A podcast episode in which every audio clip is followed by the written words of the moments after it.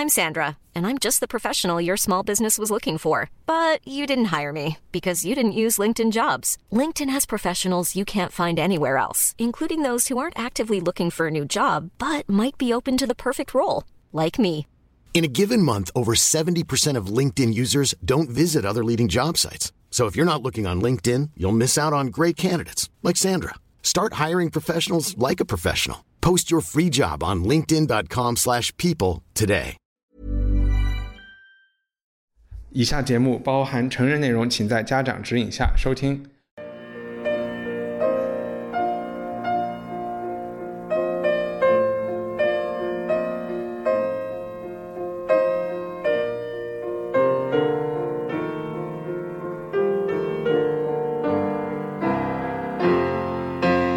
欢迎收听文化土豆，我是一看糯米。今天我在是在伦敦第一次现场和两位新的全新的嘉宾录音。啊、我先介绍一下二位，一位是王葛，他是前媒体人，以前 Vice 中国的主编，现在在这儿念书，在念对书。，呃，大家好，我是王葛。然后我以前是 VICE 中国的主编，然后从一七年开始一直在伦敦念书，然后现在呃正在准备读博。OK，为为什么就是放弃大家感觉那么好的一工作？是遇到了什么 中年危机？其实就对，可能多少有一点中年危机。然后就是可能在北京待了也有将近九年了吧，嗯呃，对环境可能稍微有一点厌倦了，所以就想换个环境生活一下，然后再看看以后怎么办呗。而且本来伦敦对你也不陌生，对吧？呃，对，因为我大概零四年到零七年的时候一直在伦敦待着，然后当时是在读 BA 嘛，就是本科的那个学位，呃，读的也是媒体和传播之类的东西。OK，然后今天的第二位朋友，其实我们是第一次见面，他叫栋。哎，大家好，我是栋。我刚我很好奇的是，刚才一帆，我一直以为每一期节目之前说以下内容包含成人不拉不拉对，是你之前录好了一次，然后每次反复用的，没想到你是每次都要在现场去说一遍，是啊，吧？每次都重说一遍，我的所有那种要关注我们呀、上网啊、捐钱啊，全都是线路的。啊，天哪，天哪，我觉得这是有一种手工感，一种职业精神是吧？对，就是一种 DIY 的精神。嗯，主要是也是为了规避法律问题，就是说了以下节目包含成人内容的话，这样就应该是不会被人告了吧？对，不是，其实最开始很多人想让我们做一个所谓的 jingle，一个主题音乐，然后这我没有这本事，然后就想说一句话作为一你可你可以把以下内容包含成人内容唱出来，就就就变成一个 jingle。对，不好意思，动你自己打断了自己，你在这儿是在在伦敦做一个 stand up。耶、对，其实我跟王葛一样，都是在这里念书。不过我们我是要毕业了嘛，然后在过去的一年呢，就在伦敦单口喜剧圈里面，呃，开贩卖，到处去演出，做 stand up com comedy。然后这个做了多长时间？呃，就去年的，就从去年九月份到现在，将将近一年的样子，大概做了一百多场。哇，而且很特殊的是，你是你是中国人，然后你用英文在这边做，对，然后是你在你你英文很好是吧？呃，我觉得不算太好，不就不不是那种什么 Stephen Fry 那种牛津剑桥的好，但是说段子还是可以过得去的。然后去年九月份呢，做了啊，刚刚一年，恭喜。有什么？你为什么选择有一个艺名？你是用叫 Don Peel 这个？Yeah，对，Don Peel 是英文译名，嗯哼，为为什么选这个名字？呃它有什么意思？因为 Don，OK，Don、取自于《教父》的主人公 Don Corleone 嘛，然后 Peel 是我很喜欢的一个呃美国喜剧演员，然后现在也导演，就是 Jordan Peel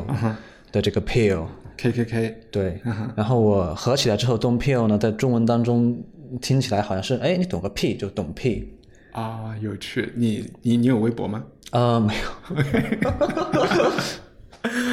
那今天我们和王葛还有栋一起聊的话题有两个，一是美国工厂，也是好多听众我看在社交媒体上都有提要求或者是在讨论。我到了英国以后都不知道有这个事儿，然后有一天在家里群里，他们已经把资源都已经转发进来，我就是说，哎，那可能可能要看一看。然后第二个话题是在英国已经上演，美国也上演了的《好莱坞往事》（Once Upon a Time in Hollywood），这个是昆汀的第九部电影。我也不知道为什么他们 所有介绍这个这部片子的，包括他自己的那个最开始都要说这是第九部电影。呃，我们就先聊一下美国工厂，不知道二位谁会有兴趣来带头介绍一下，这是讲的是一个什么事情？我我说吧，呃，美国工厂，反正也是你给我布置这任务之后，我才去看的这片子嘛。我把这剪掉。对，然后呃，其实对，有时候看到一些微信群里面也在传这个片子，这片子大概是一个纪录片。呃，然后是奥巴马投资拍的一个 Netflix 纪录片，讲的是在美国俄亥俄州以前 General Motor 的一个工厂被关闭了，应该是因为效益的原因吧。然后这个时候，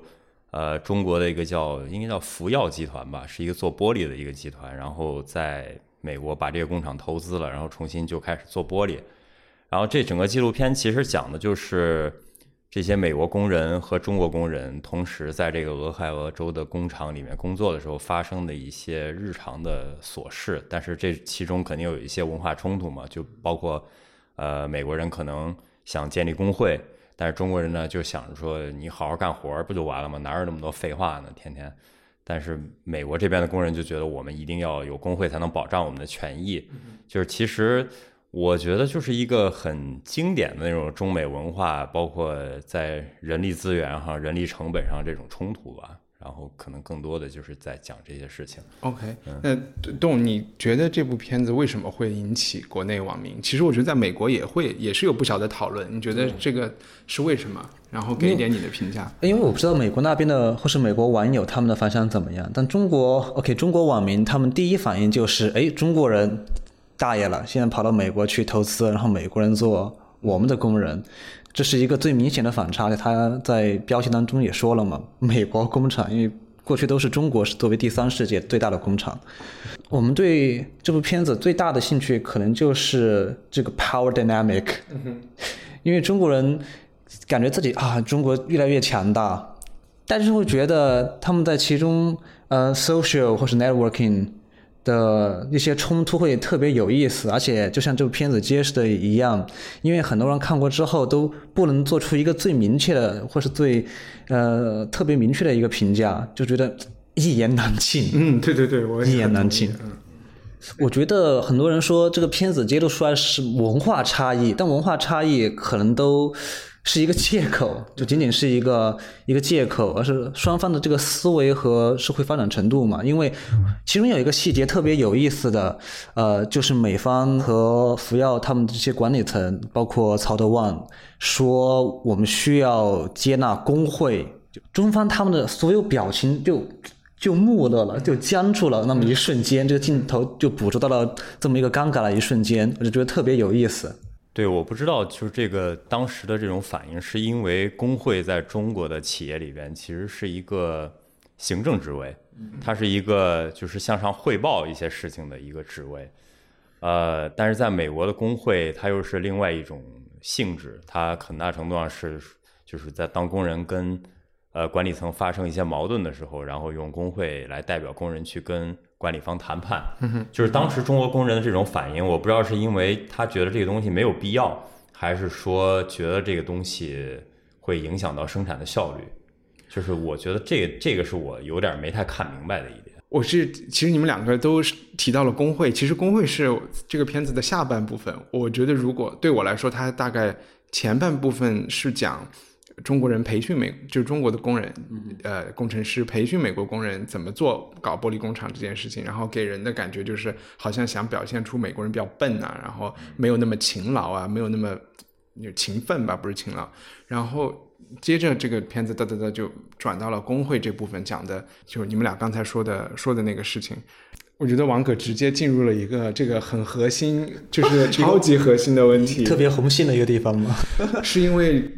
这部片子，我觉得一般，大家表面上对我来说，表面上看到的是文化冲突啊、差异，但是你会背后去问是什么东西在导致这种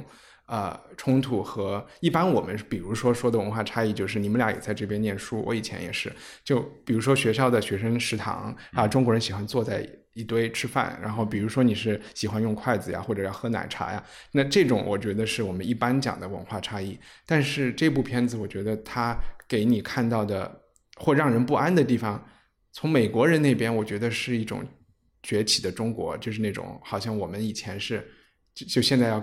叫抱中国大腿，或者当孙子，或者当员工，这是一种。我觉得在观众中，或者是他 marketing 这部《美国工厂》下面专门写了一个中文的“美国工厂”四个字，要给人的一种中国人来了，要来统治我们了，这是一种东西。然后从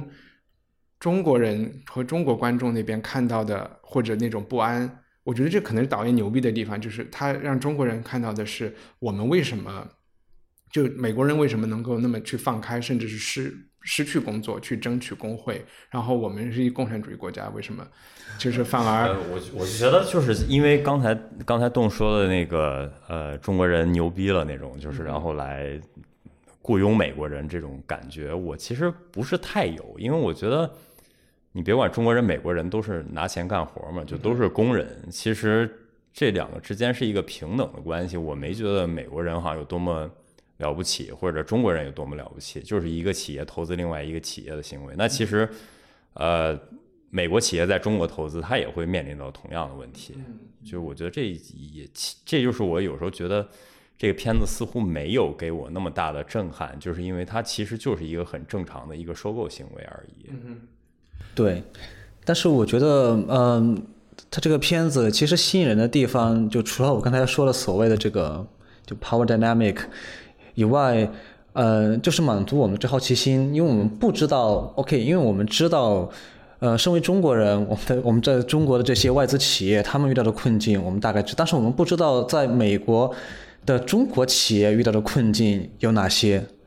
而且这个片子它展现的是两方面的困境。而且展现出来的困境，我们会发现都是一致的。就比如说，在呃这个片子里面有一个叫 Jill，如果没记错叫 Jill 的一个一个大妈，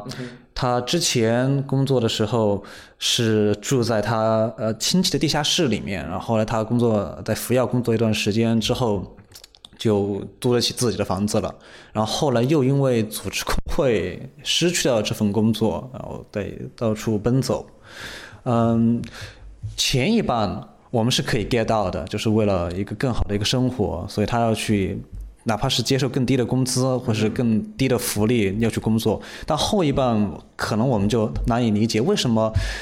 呃，你已经有了这么好的条件了？但是为什么还要去争取更多的 right 或者是权利？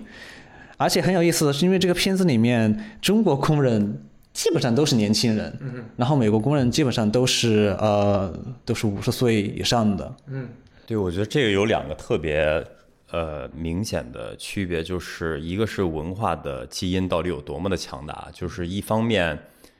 我觉得这个叫 Jill 这个大妈吧，她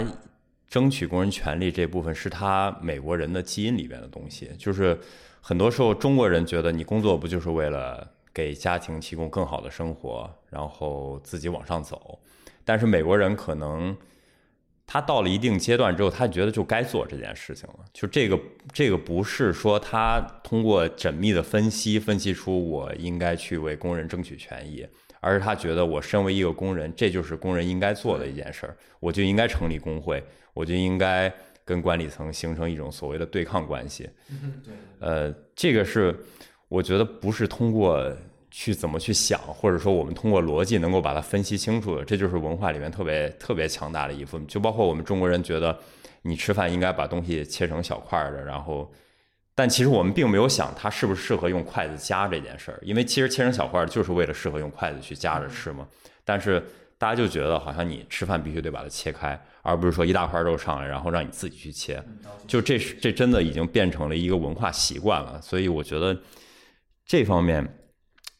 就是会让人觉得两个国家的文化给人造成那种惯性是多么的大。刚才那个动友讲这个片子看了以后，让人你是说耐人寻味还是说不可？是耐人寻味。耐人寻味就是他不太能说得清。那在导演的角度讲，他们就会说我们在这个片子里，我们也没有旁白，然后我们就是给镜头，都是观众自己去理解的。但是我又在想，我就会从制作的。角度，因为当记者你要去采访人嘛，就什么人愿意接受你的采访，他们是有自己的选择和动机的。我可以觉得比较清楚的看到，中方这边肯定是有公关啊，有什么，然后就派优秀员工啊，然后积极分子去接受采访，你肯定是要展示我们这边强的一面。我觉得在美国那边，也是一样，就是愿意来接受采访的这些人，他们可能就是偏向于想搞工会的，然后也偏向于呃，就或者简单的说，比较外向的人，或者他有他要搞工会的目的，也希望通过这个片子能够宣传他们想法的人。我就在想，这一类人他会是什么样的想法和背景？因为工会这件事情在这个片子里最后投票是没有通过的。如果真的所有美国员工都像王葛说的一样，是在基因里面就有一种啊、我是要牺牲小我，就 那个救大我的精神，那我觉得这个工会就就是一个很简单，就肯定会通过嘛。那就说明，反正我看到这个最后没有过，我就还是能想到。真的是过半的美国人，最后权衡之后还是不愿意。那真正在前面愿意接受，我甚至觉得，因为拍这个纪录片，让基友大妈觉得自己更得更加投入，他都不能就是拍了一半说完了我要搞工会，后来又不搞了。就哎，别人就留下一个证据，哎，他这个视频里面好像前后不一这种感觉一样。对啊，我这是我觉得为什么文化基因强大的原因，是因为它是没有道理的，就是你最后可能没有成功，你也没有达成什么有效的结果，嗯但是你就是得这么干。你你做呢，就是对，比如说，就还是举刚才吃饭那例子，你觉得其实用筷子夹一个特别大的东西合理吗？不合理。但是中国人就一定要这么做。那英国人拿一个叉子去蒯那些 baked bean，就那种豆子，这也是一件非常不合理的事。你为什么不用勺子呢？就是我觉得这些事儿都是都是文化基因的一个体现吧。就是你就该干这个事情，因为干这个事情会让你觉得安全，因为这是我的习惯。呃，我之前就是这么做的，我身边的人也是这么做的，那我就要做这件事儿，会让我觉得我整个人的身份还是在我的那个舒适区。我想说的是，会不会因为第一，这是一个中国公司，让他们感觉到了文化上的受到某种威胁，或者是碰撞，或者是挑战，反而激发了他们身上要搞工会的这个情绪，然后这是，然后又正因为。都是在纪录片前接受访问，所以他们的那种表，我不用表演欲不太不太好。我觉得肯定有表演欲表演欲肯定是会有一点。嗯，因为纪录片很多时候是把真实的生活变成一个很仪式化的或者脸谱化的东西，但反而有的时候电影是把一些很传奇的东西给往下走的，变成一个更真实的一个形象。所以我觉得，嗯，在纪录片镜头之前，尤其是普通人，包括我们今天在录 podcast 的，其实都会有跟平时聊天的 状态肯定是有不一样的。就是我去拿一瓶啤酒，对，我得喝一口可乐。话筒和摄像机对着你的时候，你会不由自主的兴奋起来，一定是有这个反应的。特别是如果是现场直播，这 就有人在听我说话，哇，听到我好就是这厉害。感觉。那那就像你说的那个工会的大妈，她肯定是有有这个东西的。这因为我觉得只要是人都会，嗯，被一个权力机构对准你之后，你会觉得哇，我变得重要起来了，那我一定要做点儿。而且有意思的是，我觉得我们可能太强调文化基因这个特别模棱两可的一个词儿。我觉得最简单的一点就是，对于美国人来说，这是写在宪法里面的，这是他们的权利，就是写在宪法里面的。但是这个 option 这个选项对于我们来说，从来就呃不存在过，或是我们没有考虑过。呃，考虑过的人都被抓起来了，但是 或者是在当 当老板。那个，因为我们在这个片子里也看到了扶摇在福建，他我不知道是不是在福建，他们听着都像福建人。福清的？他们在福清的也有一个工会，这个工会主席是、嗯是他小舅子 他小舅子。然后他们的工会就是当时有一个特别形象的说嘛，工会和公司就是齿轮一样的关系，然后就是好像是要让公司运转的更加顺畅，然后赚更多钱。呃，我心里有一部分告诉我这样是很荒唐的，对。但是另外一部分告诉我这样做是有效的，嗯。因为尤其如果你在西方社会，咱就说说欧洲吧，美国就因为我没去过嘛，所以我不太清楚美国是什么样。但是，呃，在西方社会，很多时候，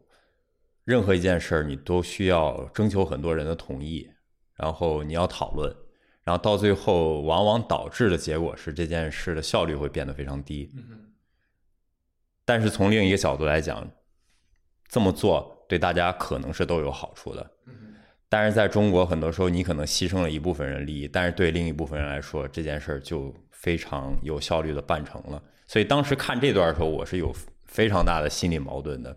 包括看他们那些演出啊，就是欢迎那些美美国工厂过来代表那些演出，就像每次看春晚一样，荒诞但是特别熟悉。就是那个那个东西会让你觉得很亲近，你会觉得，至少我觉得了，我会觉得这个东西是我非常熟悉的，这是我生命体验中的一部分。对，但是这种感觉就好像过年的时候那种亲戚那种啊，要跟你一个拥抱，或是来跟你跟你问候问好一样，但是你基本上一辈子没见过他几次。其实就有一个关键词，就是就是一个 social contract。我看到有一些人在聊这个话题，特别是从美国美国那边，就是一个社会的一个一个默契，就是说我们在一起干什么事情。我举一个极极端的例子，就是即便是民主国家，大家还是会去打仗，对吧？然后打仗的时候，我还是就是士兵还是自愿的贡献自己的生命，就是因为可能在这一件在保家卫国或者是。或者是打德国人或者怎么样的这件事情上是有高度共识的，大家是有这个社社会的默契的。我们现在要放弃很多小我的东西，然后去完成一件我们公认有价值的事情。我觉得美国人可能就是在看到中国工厂的时候，会觉得你们的这个上下一心，不管你是怎么办到的，然后。那些工人都自愿的在牺牲自己的个人生活啊，或者是很多东西在为公司奉献，然后甚至是来到美国也不回家，然后也见不着老婆小孩。美国人这边就他们会自己问自己说：我们是在什么时候，我们的 social contract，我们的这个社会的默契就消失了？我是觉得这个这个点有有一点点道理，因为在这边，比如说我要去建工，我肯定是首先考虑我要做什么事情，然后我。就是下班了，我就我肯定就是那个工作生活，我和公司劳资各种界限都是特别清楚的。这种清楚的界限可能不适合有有一类，就是比如说政府啊，或者是这类工作，如果他的组织者、管理者已经把界限划得很清楚，你就干好你那块事儿，它也能运转的很好。但是可能对于比如说创业公司来说啊，或者是有一些需要，就是其实就是组它还没有那么成熟的公司来说，就更需要一种。所谓的 social contract 来来达成，我觉得美国人是羡慕的是这个东西，但是我不知道你们怎么看，呃，就是说，或者在你们的工作中，你们会去计较到什么程度？在哪种程度之上，我会把自己物化，或是我会把自己卑贱到哪个程度，然后觉得啊，行，这就是我的底线。最简单的这个片子的信息就是中国人的中国呃员工的底线和美国员工的底线当然是不一样的，因为他们没有想到自己会过得有多差，但中国人真的是过得很差。过去的日子里面，所以你觉得，即便在镜头前面说我为了扶摇工作了二十年，或者那些集体结婚的那些人，或者在表演的这些人说扶摇多么好，唱歌的，他们都是在。都是在演戏，不，我是相信他们肯定是很开心的。处在这么环境里面，你想一想，我祖辈或是我父母，他们没有机会，就没有机会走出这个乡镇或者走出这个中九九六，对，连九九六的机会都没有。然后现在我总算有机会，甚至可以走出国门，然后哪怕做一颗螺丝钉，但是它好歹是一颗能够转动的了的螺丝钉。但是会不会，如果发生什么事情，在未来啊，他也会觉得啊，原来原来这个福德耀，他是叫福德耀，福耀，福不是这个老板曹德耀，曹德耀，曹德旺，就是曹德旺会不会，比如做出什么事情，就让他们感觉啊，老板背叛了我们，然后又就是又梦醒了，然后又变成美国人这样。嗯，这肯定会的，因为毕竟 毕竟我们是在社会发展程度上是比美国要落后。很多的，而且美国的今天肯定就是部分我们的这个未来。从这个个人权益方面来说，和个人这个权利意识方面来说的话，你好乐观。对，我觉得是可能，可能一百年，可能两百年，but maybe。嗯，那你觉得，比如说曹德旺啊，他叫曹德旺，曹德旺的这些戏，你们会有有什么？我印象最深的是他刚到美国的时候，有一个他的助手说。要不要在工厂刚进门这个地方挂一些有中国特色的东西？然后他当时第一个反应就是不要挂，不要刺激他们，要刺激他们。对，对我觉得这个特别，当时让我觉得挺佩服的。我觉得挺厉害的。但你记得这件事情发生的下一幕是什么吗？我就觉得这他说这一幕的时候，我觉得 OK 及格，因为你能把公司做那么大，如果什么情商都没有是做不到的嘛。下一步他好像就指着一个墙上有个火警还是一个什么东西，就说一个一个报警器什么一个报警器说你给我挪到那边去，然后他旁边的美方高管就都 疯了，就觉得这事儿就我都不知道，我都没有管过，我的下级的下级的下级的 contractor 在管的事儿，你为什么要插手？就是这，而且这两幕放在前后，我就会觉得刚刚刚刚才满分，然后后来马上又出现了对，我觉得这就是刚才说特别矛盾的一点，就是这个商人他就是特别中国的一个商人，然后包括他们有一次要办那个，呃，应该是类似于开业的那种活动啊什么的，然后美方的那边人就说我们要不要搭一些遮雨棚，万一如果下雨了怎么办？然后曹老板就说不会下雨。对，他就特别，他就指名道姓说就不会下雨就。这种事儿，我真的也遇到过。以前在国内办活动的时候，就是真的就说应该是不会下雨。那第二天要是没下的话，那这钱确实就省下了。但是如果下的话，那就那就到到时候等下了再说吧。就是这是大家解决问题的一种方式。所以是不是这一幕其实他是想和后来发生的一些安全事故给扣起来的？就是他们愿意冒风险，愿意就是省钱，因为后来好像是说出现了一些工伤的事情。有一个对，我觉得这个跟安全它的这个措施，主要是因为那他们工作强度肯定是不一样的。对，是因为出在这个上面。然后至于曹老板他为什么要移，或是还有一个门门的这个方向的问题，就是风水嘛，就是风水。而且我觉得还有一个就是两个国家，我又说到文化差异了，就是做事方式真的还挺不一样的。就是在西方社会，很多时候你做一些事是为了给自己擦屁股，把自己屁股擦干净，就到时候真出了事儿了，我不负责啊，我不负责，就是先把自己的双手举起来，反正我跟你说这事儿了，这个事儿我办到了，那真出了问题就不是我的责任了。但是中国没有这个东西啊，就是我把这事儿办成了，这才是我最牛逼的地方。在这边，你如果真的你抓到说这件事儿应该是谁那个环节没有做好的话，那绝对是有法律来管你的。当然，肯定也有一些漏洞可以钻了，但是相对来讲，肯定是有一条规则或者一条法律说，这个环节是你出了问题，那你就一定要负责。嗯但在中国，其实有的时候这个责任不是那么的清楚的，嗯，就是很多时候真的就是老板来担这个责任，所以那肯定就老板说什么是什么呗。嗯 就是一个特别威权的这么一个体系。我我觉得那个你刚才说威权这个，我是觉得曹德旺特别像一个国家领导人，特别是他在中国所有的老板不都很像国家领导人？都像都像脑毛，都像脑毛。而且还要上，也要给自己搞春晚，然后旁边的人都是那样的，就是毕恭毕敬，然后还有什么红地毯，然后我就觉得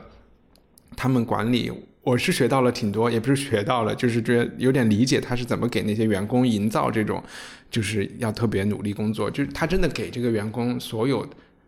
他们想要的东西，比如说员工那个什么春晚的时候有红地毯，就是就是可以让那些流水线的员工走红地毯，然后在那个什么签名墙前面照相，然后呃有一个员工的杂志可以让他们上封面，然后我就觉得他们把屌丝的心理挖的挖的特别对，但我觉特别深刻得是他们想让工人觉得自己很重要，那其实美国采取的是另外一种方式嘛，那这就是中那曹老板采取的就是中国的方式，就是呃让你被权力认可，就是这一点在中国还是挺重要的，因为被权力认可之后，你确实会得到很多现实上的便利。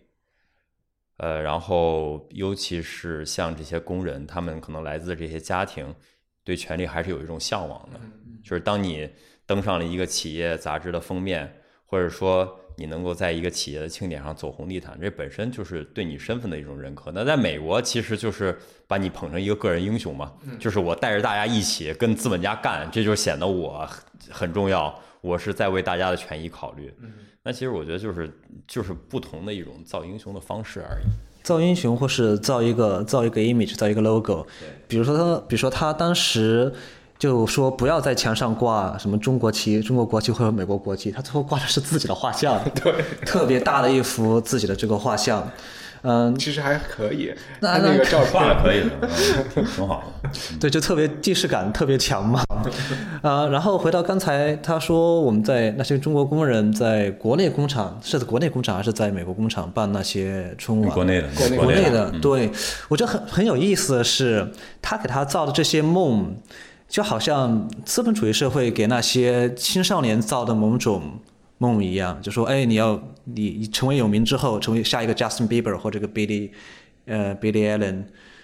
造的梦是相似的，就是我们在所谓的一个社会主义国家的这个工厂里面造了一个资本主义的一个梦，一个大明星的梦。这个是好使的啊！你看，就这种东西，为什么这么多西方的游客愿意往朝鲜跑？当他看到那个宏大的东西之后，你是会被那个气氛感染的。就包括他们在福建做那个春晚，美国来那几个代表团的这恨不得那看哭了呀几个人都看哭了呀，对啊，就是我觉得这个就跟你比如说你去你去参加天安门的升旗仪式，或者说你去参加一个婚礼，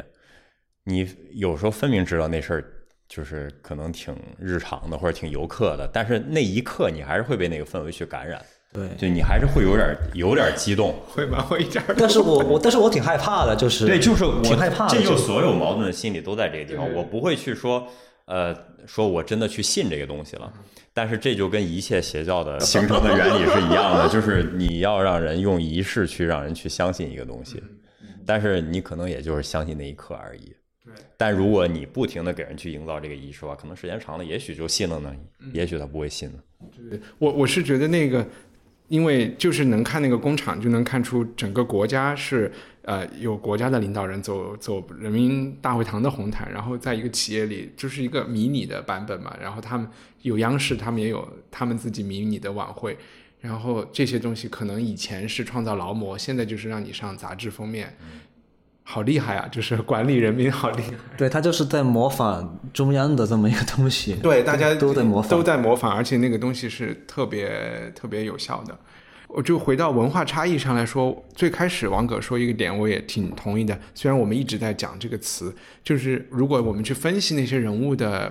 心理活动上，或者他的动机、管理方式，是有挺多文化差异。但是这个片子里强调出来的有一些东西，我觉得它不是文化差异，就是开始大家讲的美国人笨，因为你如果把一个熟练的在那二十年的熟练工去玻璃工厂的人放去带一些还从来没做过这件事情的人，最开始必定美国人这边是做不好的嘛，你必定要练兵要培养，然后他们肯定会有报废品做出来，所以那一部分貌似也也激发了好多讨论，说好像美国人就是比较笨，他们还说他们指头比较粗大，然后搞 对这还还是官方的，他们这请的培训人员说，对，这个太有意思了。我我反而觉得这一部分就没有什么道理。如果是任何一个国家的都一个国家的公司，你要开一个新厂，也都会遇到。我认为啊，我觉得都会遇到这些问题。嗯，但是这是一个很简单的理由嘛，因为就是比如说，这为什么说大家有时候会觉得中国人做不好音乐，就觉得汉族人没有音乐细胞，就这种这种 这种借口一出来，那你还有什么可聊的呢？你别做了，大家都死就得了，就是就没没有任何意义了。这个这个这个讨论，所以就像你刚才说的，他说美国人手指头粗大，然后美国人笨。那算了，那咱就别干了，还来投资干嘛呢？就是咱都回中国做去就完了。哎，所以就是 我有点好奇，所以汉族人音乐这个是有说汉族人做不好音乐这个，有人说过，反正不是不是不是你说的，不是我说的，不是有人说过。这这在京城文化圈里面好像是流传好多年。这个我我也是听过，我也是自己会觉得好像。我们每次春晚的时候跳舞，就把那个少数民族的朋友们拿出来，就是跳舞，好像也是总是营造一种他们能歌善舞的，就是一提到什么啊新疆哇，他们就可以扭脖子跳舞；一提到什么哪一个西藏哇，就可以喊一嗓子。你就跟说美国人手指头粗是一个道理嘛，就是你这样解释问题非常简单，对，因为你不用再去接触这些人了，你就用一个文化基因的，不能说文化基因吧，所谓的种族差异，就把这件事族差异给解释了，就很简单。对，而且就是我觉得再说我们跳不好舞，或者是我就我们指汉族人，或者是音乐不好的时候，也是带着某种优越感的，就是我可以把这件事情让给你们，然后我们可以 我负责赚钱是吗？对，这个这个这个就是白人这种想法了，就是 white supremacy。怎么讲？嗯哦，你你说有类似的就，类似类似这种点，就好像哎，我们并不是需要全部做好嘛。比如说娱乐，OK，rapper、或是或是篮球就交给你们 black people 了，and we just、uh, run the business show。然后这个片子完了，还有一个和奥巴马的访问，你们有看吗？没有。没有看，看大家看过，但是不痛不痒的。对我完全看不下去，不痛不痒我看了两分钟我就就说什么呀？他他就是说，OK，就是奥巴马夫妇和这个导演夫妇他们都在一起喝咖啡嘛。呃，但他们说的不是这部片子，而是导演夫妇问奥巴马，大概你们为什么会对 storytelling 感兴趣？奥巴马就说，哦，我们要讲更多人的平凡的故事，就讲的拉拉杂杂，就说了九分钟，其实没什么干货，特别水。对他们就说我们觉得我们一直都在做 storytelling 的事情，就奥巴马说，然后我心里想，你是当总统的，当总第一夫人的，没有觉得你们以前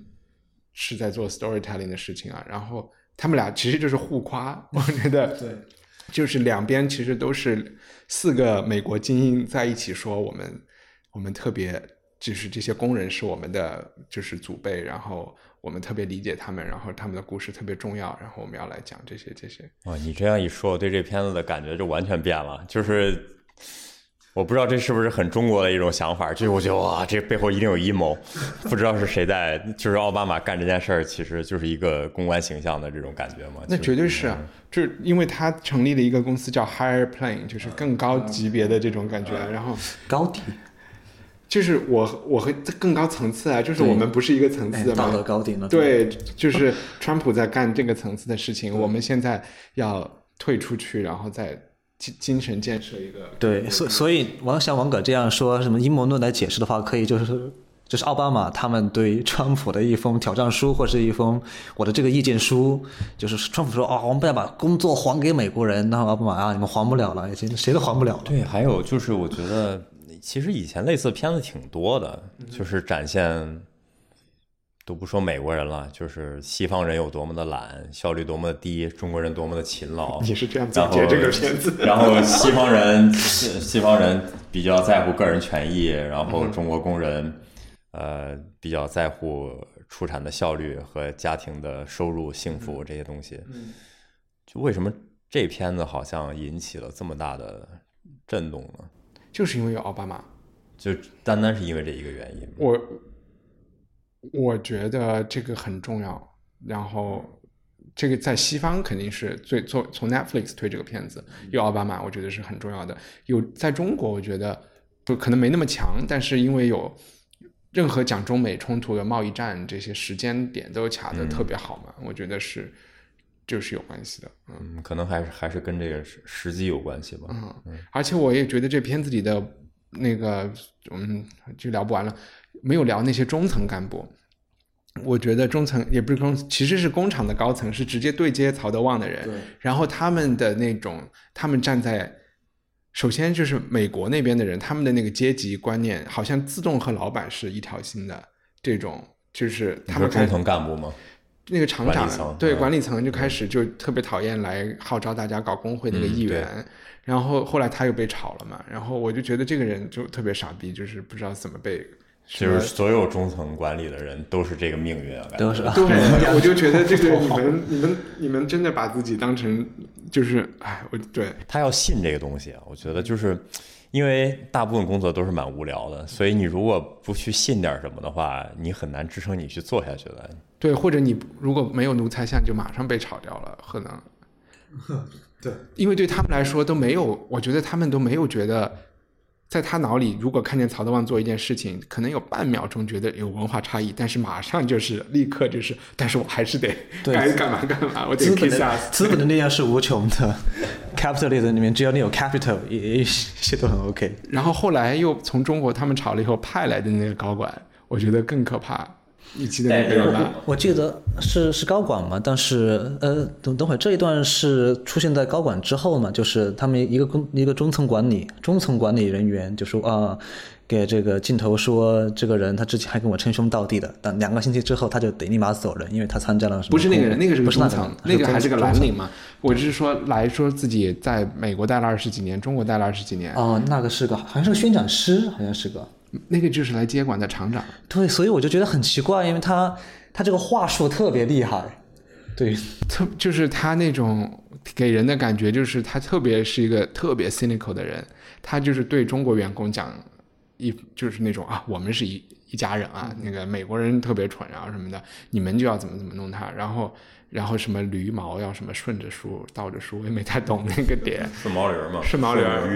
顺着撸，对对对对，然后他又在，反正这个人来了以后，我就觉得他是一个更阴暗的人吧。呃，高管的那个权谋权术那个级别就反 就去了一个 higher plane，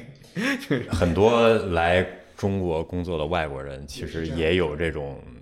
行为。来来来就是分享一下。就是说白了，就是我们都是外国嗯人，我们跟本地人不是一样的，就是我们是一波，然后他们也会开自己的小会，嗯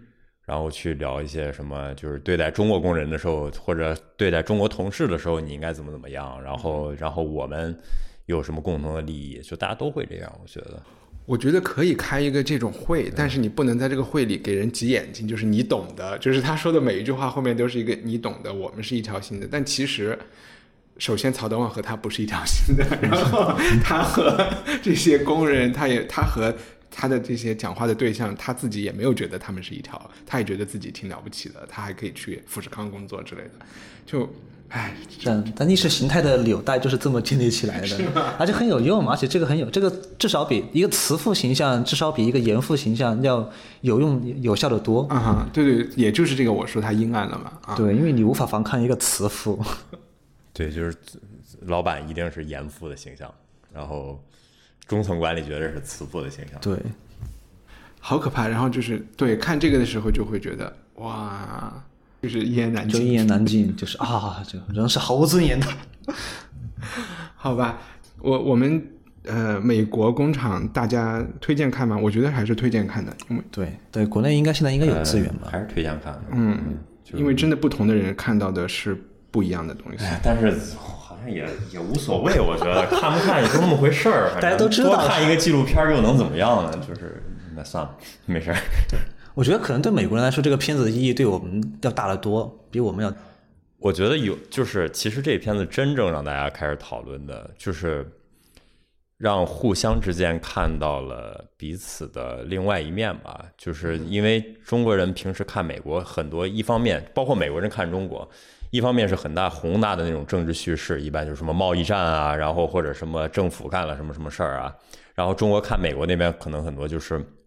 一方面什么自由民主啊，然后要么就是天天有枪击啊，就是这些事情。但是这个片子把中国的人和美国的人都落到了一个非常具体的人群上面了，就是这应该是大家比较少的有机会去看一下中国和美国的算是普通人吧，去到底是在怎么生活的。因为其实这个了解还是挺缺乏的，我觉得。嗯一个具体的处境。就包括你在国内的时候，有时候一说国外，大家其实指的很多时候就是美国，没有没有考虑到，比如说欧洲啊、英国啊有什么区别。希腊呀，或者是对，那就像美国人，然后一说 foreign 的时候，那就指的所有不是美国的地方。我可以问一个，就是跟因为这个片子里，我我会觉得员工年会是一个特别让我觉得尴尬的一个事情。特别中国。呃，你参加你你没有工作过是吧？你很年轻，你是文化组的最年轻的嘉宾。然后你们 VICE 搞搞年会吗？搞啊，然后是怎么搞法呢？我觉得年会就喝，就是真的就是喝酒嗯哼，啊，就我觉得这是一个你们有表演节目吗？没有。啊，嗯，就是出去玩过，就是有比如说什么团建活动什么之类的啊这种这我但是没搞过晚会是真的，就是啊这个我是真的。但你们团建活动是上班时间搞的还是周末搞的？呃，好像都是上班时间啊，那这挺好啊，基本是，比如说周五可能大家早下点班儿，嗯然后就去就一块儿去玩去，或者晚上吃饭去。而且我觉得你们公就是 Vice 的那个 social contract 还是很强的，就是那个神话洗脑的是比较自然对，我觉得只要是个公司，你肯定就就要有我刚才说的像邪教的那种，就是洗脑的那种仪式感嘛，就肯定多少得有点东西让你去相信的。对，特别是当你觉得我们不是在上班，我们在玩儿，然后对，我觉得就是我们在狂欢。你可能一定得相信点什么，才能把这份工作，或者说无论是学业吧，还是你要做一个什么事儿，你得相信点什么把它做下去。但是当这个事儿做完之后，或者说在做这个事儿的过程中，你脑子总有绷着一根弦，然后就觉得好像不是说所有东西都是那么值得相信。嗯哼，但是你总得相信点什么。不然我觉得 挺难做下去的，因为 因为生活真的太无聊了，就是你每天都陷入那个工作的重复的那种 routine 里面，就很难坚持下去。你你得觉得自己在做一件还挺重要的事儿，才能把这事儿继续下去。讲了自己上过杂志封面什么的，因为你知道，在互联网公司年会有很大的一个，首先我觉得尴尬就是，我觉得那个社交是一个 HR 安排的社交，嗯，就就不自然。然后要表演节目呢，我也觉得，反正为什么要表演节目？大家喝喝就好了，吃吃火锅就 OK。但是在中国的公司里，还有一个很大的环节是要去调戏老板，嗯，对吧？你马云也会出来，就是就是做一些比较丑角的事儿。然后员工在那一那一天晚上会有一个特别大的释放，然后就是觉得我和老板是平等的，我甚至可以挖苦老板。但我就我就觉得这个就更邪恶了，就让这整个过程 更是一个很大的阴谋。这就是西方一个传统的狂欢节仪式嘛。中世纪一个把鱼龙王，把一个把一个村子里面最蠢的人就奉为所谓的 the king，然后大家就把他把然后把真正的 king 拿来当做一个蠢人来开玩笑。当然也就这么一天而已。然后过去之后，这个社会秩序照旧还是这样运转。而且中国传说里面不老有那种，就是一个傻子说出了很有智慧的话，一个疯子说出了很有智慧的话，然后就是大家都哦，原来是这样，一语道破先机那种的。但必须要假装成一个傻子或者疯子。对，对可能你必须得演这个戏。对，那我们第二个话题是美国，哎，不是不是美国工厂，是好莱坞，好莱坞往事，这是昆汀的电影。然后，呃，要不就让栋来介绍一下。对，然后昆汀的第九部电影《好莱坞往事》（Once Upon a Time in Hollywood） 呢，呃，故事情节其实就是讲里奥纳多·迪卡普里奥他饰演的一位叫 Rick 的好莱坞影星，他在六十年代是一个家喻户晓的演西部牛仔电视剧的一个人，然后到七十年到六十年代末已经身份大不如前了。呃，他的这个替身呢，就是布拉德皮特在片中特别帅，演他的呃一个替身叫什么名字来着？叫哦叫叫 Cliff，叫叫 Cliff，Cliff，对对对，叫 Cliff。呃，就他们两人在好莱坞拍片的呃一些一些日常琐事，其实他都没有主线。他的主线要说有的话，就是呃，当时好莱坞一九六九年一件真实发生的事情，就是曼森家族一个邪教组织闯进好莱坞，呃，好莱坞山比利比弗利山，然后杀了呃波兰导演呃波兰 Romansky 的妻子和他们的好友。波兰 Romansky，Roman Polanski。Roman Polanski 说反了。啊，对，说反了，说反了，对，Roman Polanski 的妻子莎朗泰特和他的好友，然后昆汀就把这个事情，就把这个历史事件呃流转了，或是重新演绎了一遍。我们是不是剧透了已经？没有关系，这个、这个没有关系层次我觉得还可以啊。对，他就重新演绎了一遍历史，给出了一个他自己的呃一种一种版本吧。而且这部电影，我是看起来就特别不像昆汀以前那样电影那样特别话痨或者特别特别暴力。除了这个片子最后一个部分，但前面两个小时就像是他写给洛杉矶他从小生长到生长到大的这么一座城市的情书，特别诗意啊，特别像散文一样，我觉得。因为我当时看的时候是坐在那个第一排看的，就是完全那大屏幕就在我脸上那种感觉。嗯，首先看完之后，尤其到最后看他们经过那些各一一大堆的杀戮之后，然后最后大家又继续过着自己非常平和的田园般的好莱坞生活的时候，那就感觉真的是想做了场梦的感觉嘛。然后再一个就是整个片子看完，觉得好像昆汀要干的事儿哈，我觉得昆汀要干事儿，可能是把一些好莱坞的传奇给彻底平民化，或者说想告诉大家，就是影史上这些传奇也就那么回事儿，也不像我们想象的那么传奇。就包括片子里面李小龙那段，不是一直被在说嘛？就是李小龙被被迪卡普里奥的那个替身给揍了嘛？说白了，然后其实就是我觉得就是一种传奇的崩塌吧。然后反而像布拉德皮特演这个替身这种角色，被赋予了一个很英雄化的这种形象。嗯，可能一方面他是想觉得好像传奇并不像我们想象那么传奇，但是另一方面也想说有一些。很重要的人没有被历史记住吧？我觉得可能是想有有点这种感觉。哇，这么一说，好历史正好政治正确的一个。对，就是看完之后给我最大的感觉，确实就是这样。因为刚才我说不算剧透，是因为特别是在呃西方或者美国的观众会知道 Sharon Tate 和曼森家族的这个事情，所以他们可能会怀着他起码知道这个人在历史六六不知道六八六九年六九年是被杀害了的，然后。呃，他们是怀着这样的历史知识去看电影，然后这个电影的标题呢叫 Once Upon Once Upon a Time in Hollywood，是还有个 Now 是吗？后面没没有 Now，Once Once Upon a Time 这个其实是很多翻译过来应该叫很久很久以前，对吧？在中国人讲就是西方人讲童话故事的时候都会这么说，就很久很久以前有一个叫好莱坞的地方，那你就知道它是一个戏说或者是一个改写或者是一个呃怎么怎么致敬吧，应该说是一种致敬。对我，嗯，我会觉得是改写，为什么呢？因为第一就是以前那个《Inglorious Bastards》，就是他之前的那个片子是改，就是一个改写了纳粹历史嘛。然后这部片子里也有一点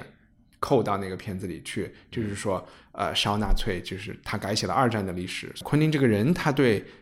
找一个历史事件或者一个故事，然后改写，他是反正他以前也也做过这样的事情。然后我觉得他之前应该是在一些采访里也。很多人引用到他说的话，就是他自己是特别羡慕写小说的人，他能够很飞的去写作，然后呃，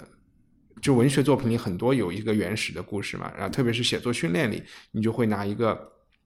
一个很经典的灰姑娘的故事，然后你去做一点小改动，然后或者是创意写作嘛，对对对对，创这这是创意写作课的一个一一一一种作业的方式，所以他。我就觉得他有有这个想法吧，就是我拿这个，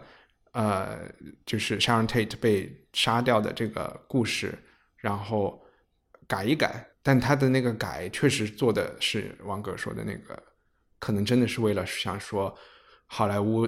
制造了很多传奇，但是他其实是这样的，是幕后英雄在。对，我觉得就任何一件事儿，任何一个历史事件，肯定都有这两方面吧。肯定都有些人被过度的传奇化，然后有一些做出很重要贡献的人反而被忽略了。就肯定多少都有一点这种东西。我不知道你看完这片子之后，最明显的感觉是什么？就是觉得啊，终于完了，可以出去了。因为这片子好长啊，一百六十多分钟，特别长。还有一个就是我和洞有相似的感觉，就是他开始并没有给我。特别多，我觉得昆汀电影里的那种我期待有的东西，好像一直拖到了最后最后。所以，因为我不是一个昆汀迷，我就只觉得他，我我看的不多啊，就是《Reservoir Dogs》，然后《Inglourious Basterds》，《Kill Bill》，好没有了。啊，《Pulp Fiction》都没有看过啊，还有《Pulp Fiction》啊。然后我就觉得前面就一直像在一个，就是其实是一个 production design 的人在。拍一样，嗯就是真实的还原，就说的情书的这一部分，六十年代的，不管是汽车呀、路上的广告牌啊、人穿的衣服啊，这些方面好像花了特别特别多心思，没有什么剧情了。那个剧情就是很缓慢的，就是一个人的日常，就是就是两天，他这好像就是两天，就是对对对，有一些事情是回忆的，然后我就。都不知道哎，到底要发生什么事情？当然我没有那么放松，我看的时候随时准备，马上有一个人要出来。对对对，但我觉得就很一直没有发生这个事儿。就很有意思的是，因为我很多朋友他们去看了之后，他们觉得啊这个电影啊不好看，我就觉得这部电影应该是属于那些真的是热爱电影的人去看的。嗯，因为首先它是昆汀是长在 L A 六十年代的 L A，而且而且他。很有意思的地方就在于，它是一个西部片，尤其是意大利通心粉西部片的一个影迷嘛。而且在片子里面，他让主人公 DiCaprio 就跑到意大利意大利去拍了六部，而且这六部片子里面，呃，应该有百分之可能百分之八十都是他自己编的，应该会有真实片子的这些这些借鉴。因为我记得其中有一个呃有一个导演名字叫 Sergio Cor whatever，那他肯定是 Letta 的恶搞的，就 Sergio Leone，就是莱奥纳的这么一个名字，而且这个片子的片名也是回应了莱奥纳的往事三部曲嘛，《Once Upon a Time in the West》。In America，你说的这个人就是个拍 spaghetti 的嗯这，个他其实是他是一个意大利导演，然后他生命中最重要的九部作品都是跟美国，都是在基本上都是在美国拍的七部作品。当然，我觉得昆汀的影迷是肯定会喜欢的。然后我也会觉得好莱坞会特别喜欢讲好莱坞自己的事儿，像 The Artist，还有那个什么上次那个得奖的跳舞 Bird 还有，Bird 啊，好这个 artist，对对，然 La 后 La 还 Land，还有这个拉拉兰，还有对对对。Bird Birdman，还有 Birdman，每次都得奖，然后我就会觉得他们太容易被就是预就是预见，他们 predictable，他们特别喜欢讲自己的故事，所以我觉得影评也是好评如潮。我是稍微有一点没有，我不知道你是昆汀迷吗？我我觉得 Vice 的人都应该是昆汀迷。但你你会觉得昆汀对你来说，因为我不知道，我就如果纯粹的是用呃没有必要的这种暴力来形容昆汀，不是很就太浅了，是吗？就是昆汀他到底是一种什么样的存在？呃我觉得有没有必要这件事，其实就是导演的一个个人风格吧。嗯，对，就是任何导演用任何风格，其实你要说没有必要，好像也都不是太有必要。所以 其实这就是他的个人风格，他就是这么一个人，至少他是一个个人风格还比较鲜明的一个导演。我觉得就这个好像还是挺厉害的。还有一个就是他消解暴力的那种方式，我觉得还挺高明的。就是那个暴力的发生，它不像北野武那种，就是发生一下，他会用一个非常美的画面去消解这个暴力带来的这个冲击和力量。但是昆汀他也会吧，有时候我觉得昆汀很多时候是用一个人际关系之间的一种东西去消解这个力量。就比如说这片子，就是最后那大概十分钟特别疯狂的，就是其实说白了就是跟一般的 B 级片一样的那种，就是反正该见血该见什么全都见了。完了之后，反而是借助这件事儿，呃，迪卡普里奥演那角色和波兰斯基他们家真正建立起来联系，搭上话了。就如果不出这件事儿的话，他可能一直都不敢去跟他们搭话。但是反而是因为一件这样的事儿，就是说白了就是好莱坞的这些固有的人际关系网络，把整个这些暴力东西给消解了。就你无论发生再大的事儿，这个好莱坞的这套这套规则永远还在，它是可以消解很多东西的。就我觉得昆汀在处理这些东西上面还是挺厉害的，就包括他之前的片子，其实很多时候他是用人跟人之间的关系去消解世界上的所有的发生这些暴力啊、血腥啊这些东西。嗯，我们之前节目里有聊一些，就是拉斯冯提尔，可能他不是做了一个新电影《此物是我造》嘛，然后你会，我就现在就是现想现说，我也不知道，就是我觉得拉斯冯提尔的电影里面会去探索一些人性里面特别恶的东西，就虽然我觉得我不会是那个杀人的人，但是好像我觉得那个人是存在的，我似乎认识那个人，在反正这一部片子里，或者是甚至是《Kill Bill》，我觉得好像昆汀的东西更娱乐化一些，或者他，他视觉冲击力肯定会更强一点。我觉得人天生肯定是都有有那种想见血的那种欲望，嗯，所以，呃，他用一个非常直白的方式给你展现出来了吧？嗯，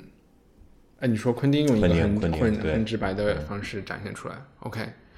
呃，哎，我之前想问的一个问题，我觉得很高级，但是我现在有点想不出来怎么问了，就是因为很高级的问题了，准备好了，高级问题了。但是我有点想不出来，就是因为那个王葛做主编，然后你做 stand up，这我觉得一个刊物会有一个就是一个所谓的 voice，对吧？然后然后那个你你也需要做 stand up，要要找到一个个自己的 voice。然后第一个问题就是昆汀的 voice 是怎么样的？然后第二是你们是怎么，或者是就是你通过你自己找自己 voice 的这个经历去理解他是怎么找到 voice，这个太不像文化土豆聊天了。这个太，这个就好像，这个完全就是一家影影音租赁店里面，这个三个人在聊天嘛。因为，因为昆汀他也是做影音租赁店，当时开始，呃，开始饱览这些 B 级片、港片。是他在那打工是吧？他他打工对，而且很有意思的是，嗯，这个片子主人公 Rick Dalton，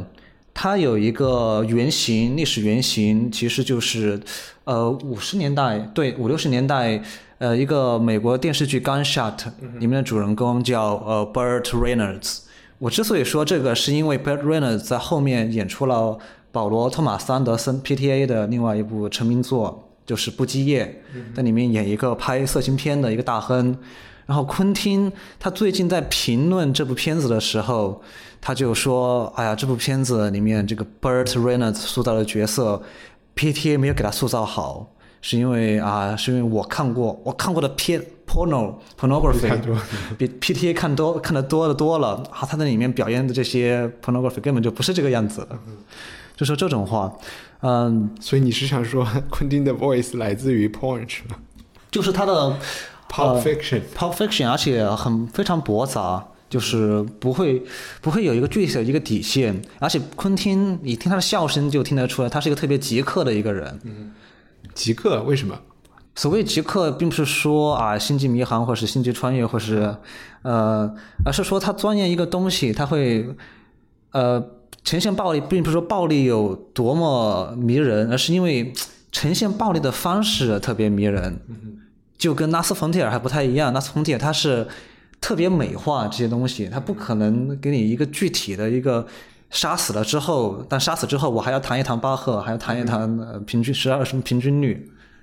但昆汀不会来这些是因为昆昆汀的语言有很多还是来自于所谓类型片和流行文化，对，就是粗劣的那些特别生猛的东西。啊哈。那你自己呢？呃，从昆汀身上，我肯定我肯定学不到学不到他的这种毫无底线的粗粝感嘛。但是，呃，我觉得从昆汀身上能够学到的 voice，呃，就是说，还还是得驳杂。那你在刚刚开始做 stand up 的时候，你有去就是想过你你的人设是你自己吗？还是因为这个 Don Peel 是另外一个人设？Don Peel 是另外一个人设，肯定是一个我在现实生活当中想要成为，但是不敢成为的这么一个人。啊，是怎么样的呢？对，就会开一些恶作剧玩笑，比如说去去去戏院看戏的时候，我买了二十块钱的票，然后前面前面这个座位就是三十块钱的，然后我就和前面的人搭讪，我就只说二十，然后二十，二十，就像这样子。对不起，你又改到这个。就是嗯对，就就是反正大家买到之前价格有差别，但是对，就这么做的如此，就这么一排，但前面就是三十，我这是二十。就头等舱那帘子嘛，你拿个帘子，哎，然后而且你把身子往前面一倾，就一下就二十五了，对吧？对，对，慢慢慢慢慢慢慢慢慢慢慢慢就变成三十了。然后这个人设能再多讲一讲，我 我还没有完全 get 到这个点。对，人设就有一点有点坏，因为 comedian 或是像昆汀或是像拉斯冯提尔，他们都不是一个 nice good guy，他们都是一个 bad boy 的这么一个形象。嗯，comedian 在台上也是要做，也不一定要做一个 good guy。肯定是要做一个 bad guy，因为这样的话，大家毕竟更喜欢看一个不得志的人，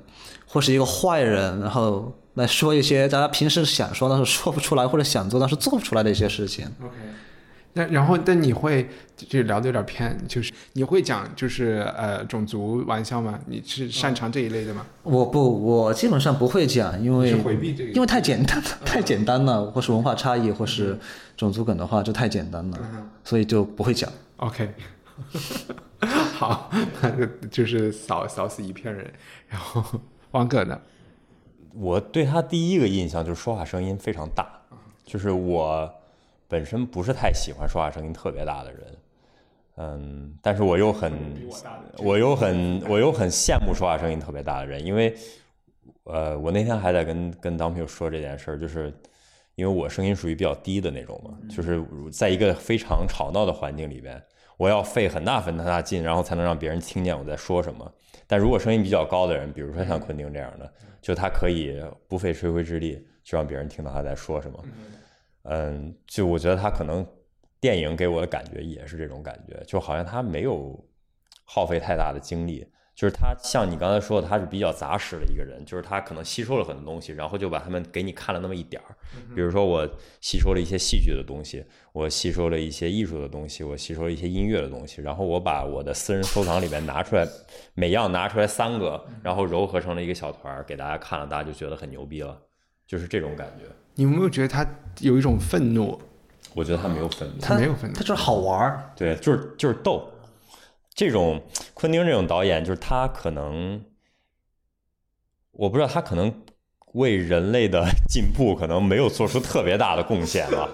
就是但是他让人类的就是电影史变得更有意思了一点。嗯，他会不会是对我就有点有点在尝试理解他，他是想，我刚才说，我刚才是说他愤怒是因为我觉得他。比如说，你是刚才提到坏坏孩子，或者是那种，就是有一种，也不能叫 loser，但是我觉得 underdog 是 underdog，对吧？但是他的 underdog 是那种白人男性的，其实本来在历史上不是 underdog 的人，但他的，我觉得他的一些 energy、一些愤怒是来自于这些人变成了 underdog。比如说在这部电影里，你我们刚才说这个 Rick Dalton 这个人，他以前是一个成功的影星，他走向末路了嘛，他有点不红了。然后他也开始有中年危机，然后当然最后不是他杀人了，但但是他的他的那个替身，那个替身是一个那么勇武的一个人，但是他自己又又是被好莱坞的一些八卦受影响，别人都传说他杀了他老婆什么的，不给他戏，他肯定杀了，我也没有我没有在这个里面得到印证，他有没有被杀，就是他也是不得志的一个人，就是觉得他有很多东西要。要爆发，就是有一种这种感觉。然后，比如说你讲昆汀，他他也不是所谓科班出身的导演，他以前就是在那个店里自己做这个，我就不知道隐隐约约感觉到他有一种，或者是就是那种 underdog 的愤怒，或者是说我就选择就是呃用戏谑的方式，或者是我就是乱搞一通的方式来表达。其实这个让我有点想起 冯小刚那个甲方乙方，呃，其实就冯小刚在中国电影圈里边也多少算一个 underdog 嘛，他不是那种科班出身的那种人，但是这个体系肯定是很不一样的，嗯，但其实当时他选择拍这么个片子也挺有意思的，因为冯小刚从一开始一直是在解构很多东西嘛，就是。从编辑部故事，然后包括什么《我爱我家》里边，他也参与了一部分嘛，就是很多是在嘲讽一个上一代的或者一个权力形成的一种东西。嗯，可能多少会有一点吧，因为你本身在这个体系里边，大家说是人人平等，说是英雄不问出处，但英雄到最后还是要问出处的，就是牛津剑桥的和牛津剑桥还是会玩在一起，然后哈佛的跟哈佛的还是会玩在一起。那如果你作为一个所谓的局外人混入了这个圈子，然后同时也取得一些成功，你肯定想做出点什么让他们看看，就是你们也没什么了不起的，你肯定有这种这种情绪在的，就是任何的反抗力量肯定都是这么来的，我觉得。嗯，有求，就像是在求助于或是一个求助于一个看不见的一个东西，但其实根本就没有这么一个东西。美国往事要总结一下吗？我不知道在中国是大家得等资源吧，这片子没法上。我不知道呀，肯定不清不清楚，肯定上不了。我觉得这个比美国工厂也更值得推荐吧，我个人觉得。对，但是我觉得华纳鱼东好像在里面投了资的，所以它可能应该是在国内会。就是美国工厂，就是你刚才说的，跟种族梗一样，太简单了，太简单，就是玩文化差异嘛，这个是一个非常容易引起共鸣的一个点，但是。呃，好莱坞往事最起码还是好好的讲了一个故事吧，我觉得。嗯嗯，还有李小龙呢，还有。嗯，对。哎，呃，我们最后有一个编辑推荐的环节，你们有有有准备什么推荐的吗？有。我在要求你们准备之后，自己完全忘了准备。你们先说，我想一想。对我可能最近就推荐在也是在网飞上面的，呃，一个喜剧演员的单口专场，就 Dave Chappelle 的 Sticks and Stones。OK。对，然后它有中文名字吗？嗯，叫一笑置之，中文名叫。但 Stick and Stones 是美国一个童一个童谣，就是 Stick and Stones may break my my bone, break my body, but words will never harm me。就是你你你往我丢石头无所谓，嗯，丢石头可以伤到我，但是说话的话，就言辞这些是伤不到我的。所以他就在就是鼓励小朋友在幼儿园里要不要怕被嘲笑，不要怕，你可以说是不要去打人家吧，不要去打人。嗯，到他这个专场里面就讲美国或是世界当中的一些呃一些名人名人话题和一些政治议题，嗯就是讲呃丑闻，MJ 的丑闻，呃 Kevin Hart 的丑闻，Louis C.K 的丑闻，和和有一点稍微不那么 PC 的内容。嗯，所以你推荐他的点主要是他不 PC，对他提供另外一种视角，到卖点倒不一定是要所谓的不 PC，而是另外一种视角。OK，好呀，王哥，呃，我想推荐的是一个 YouTube 上一个频道，啊。然后这频道叫 Chicken Shop Date，就是、呃什么说鸡店呃不是炸炸鸡店约会。嗯哼，呃，其实这个就是一个年轻人做了一个假的 dating show，、相亲节目。嗯嗯，他反正每期会采访一个英国的说唱歌手吧，嗯，然后就假装在跟他们约会，然后约会的地点就是伦敦的任意一个炸鸡店，他怎么找到他们去约会的呢？这是假的，这其实就是一采访。啊然后呢，就是他假装跟他约会。，OK，嗯明白了。就无论是男的女的，他都会假装问一些这这个这个歌手的一些关于什么爱情啊、生活的一些态度。我觉得就就还挺有意思的吧，就是他是另外一个视角，然后因为本身相亲节目真真假假咱也都说不清楚，然后这个东西干脆就把它弄成一个假的，然后把它跟名名人采访结合在一起，然后也是提供了一个伦敦的另外一个视角吧，因为其实伦敦在非英国人的眼中，永远还是一个比较高大上的形象，然后感觉好像人人都跟都都跟皇室一样，然后每天说话都有非常 posh 的口音，然后大家都穿的干干净净、很绅士，但这个东西可能更多反映的是伦敦的另一面吧。我觉得就不光是对说唱音乐感兴趣的，其实你要是对伦敦的这种炸鸡店年轻人的生活，或者对生活的一些态度比较感兴趣，都可以去看看这哎，所以伦敦的炸鸡好吃吗？我有兴趣去一种，就是那种独立的那种，特别什么叫独立 greasy 的的那种，独立，什么叫独立？就是不是 KFC。啊，没事，我我们住的地方楼下就有好几家。这儿也有，我还没有，就我没有尝过。是这东西就跟你在国内，比如说你说你们家小区那在北京嘛，就纯以北京举例，就是煎饼果子或者说是鸡蛋灌饼最好吃，嗯哼，就大家都觉得自己那条街上的炸鸡店是最好吃的。但在北京不是我们家旁边有一个左家庄香芒炸鸡，你们吃过吗？没有，就真的是很好吃，啊，这个 就是因为它是一个高压的炸炉，嗯。但是这边我看好像那个就是在一堆油里那种，嗯。对，就是普通的炸鸡。就是炸鸡，嗯，所以它就没有那么软，就是那个高压的那个炉炸出来，就左家庄那个香檬炸鸡又在打一个广告，他们是像一洗衣机一样的放进去，然后那个哇盖上，然后那那么弄的，那个里边就是特别软烂的。因为这边挺有意思的一点，像所有这种炸鸡店，很多已经不是我们所谓的正统血统的英国人开的了，就是很多基基本都是，比如说黑人啊，或者印度人啊，或者说呃也有一些土耳其人在开炸鸡店嘛。所以，但是真正在这些店里面消费的，其实很多是一些英国本地的，也可能是二代移民的孩子啊，就这种这种年轻人在那儿消费。所以其实还是个挺有意思的地方，我觉得，就是每次站在里面，还是会觉得你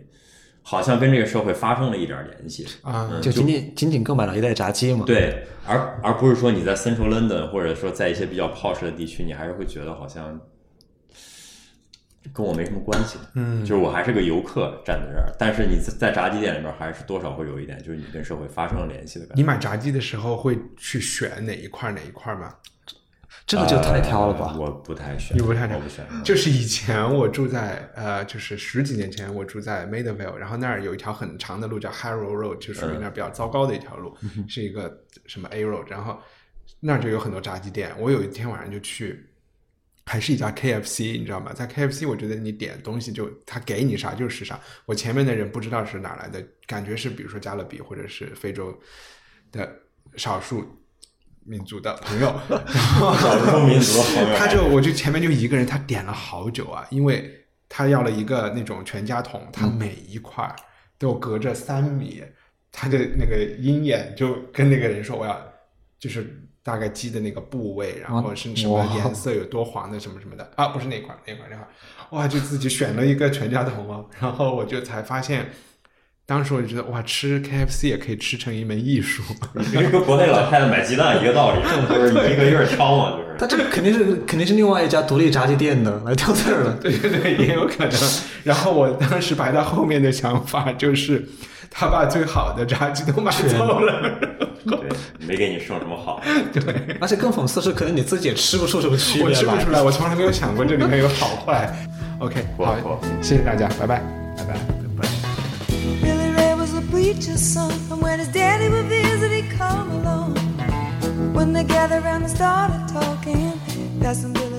希望你喜欢这期节目。你现在听到的音乐是《好莱坞往事》的配乐，Dustin Springfield《Sound of a Preacher Man》。节目开始的音乐是 Vladimir Horowitz 演奏的《星条旗》。感谢文化土豆赞助人的帮助，这是我们一起制作的第一百一十三期节目。如果你也愿意成为文化土豆的赞助人，请前往我们的官网，在那里你还可以找到我们所有的往期节目、嘉宾信息，给我们写评论，甚至还可以加入听友电报群，和来自全世界的听众二十四小时不间断的聊天。文化土豆的官网是 culturepotato 点 com。